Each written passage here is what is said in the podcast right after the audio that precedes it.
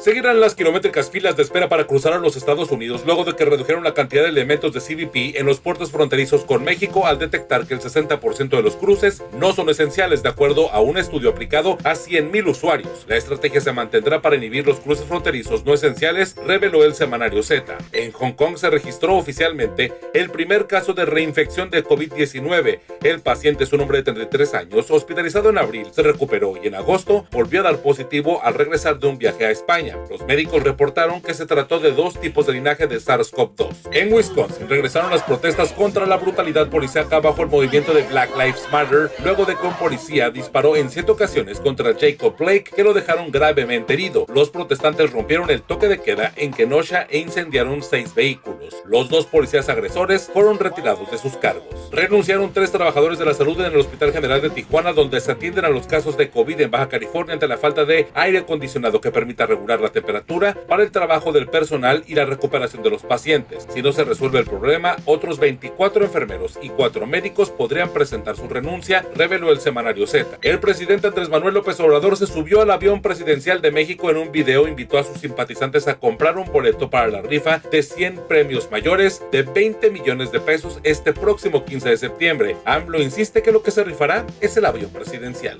Habiendo tanta pobreza, esto es un insulto este avión lo vamos a rifar el 15 de septiembre. Un policía disparó contra otros policías, dos resultaron heridos y otros dos fueron detenidos acusados de instalar un filtro y extorsionar a los automovilistas en la colonia San Felipe de Jesús, en la alcaldía de Gustavo Amadero en la Ciudad de México. Los policías que pelearon son de la misma corporación, solo que un par era de asuntos internos. Mujeres se manifestaron en León, Guanajuato, exigen justicia para Evelyn, que fue abusada por policías municipales. Los policías reprimieron la manifestación registrada el pasado sábado.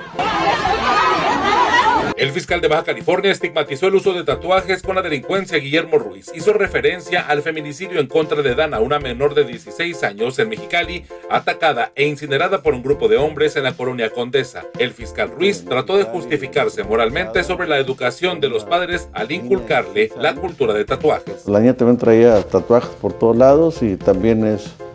el el crimen este, lo cometen, uno de 18 y uno de 22 años. El basquetbolista Donovan Mitchell del Jazz de Utah es uno de los deportistas que protestaron en redes sociales por la brutalidad policíaca registrada en Wisconsin. A la mierda los partidos y los playoffs. Esto ya es enfermizo. Es un problema real. Queremos justicia. No tengo palabras, escribió en Twitter. El alcalde de Tijuana, Arturo González Cruz, denunció hostigamiento del gobierno de Jaime Bonilla. Dice que fue acusado y es investigado desde la Subsecretaría de Gobernación por la supuesta venta de un decomiso para fines electorales, sin mencionar al gobernador Bonilla, responsabilizó al gobierno del estado por la campaña en su contra. Responsabilizo al gobierno del estado de los ataques reiterados al gobierno del municipio y a mi persona que buscan desestabilizarnos. 320 mexicanos han muerto por COVID-19 durante las últimas 24 horas, dando un acumulado de 60.800 decesos por coronavirus en México. El presidente López Obrador retomó la idea de compararse con otros países, haciendo alusión a que hay lugares en donde hay más decesos. Sí fue notorio que el fin de semana nuestros adversarios,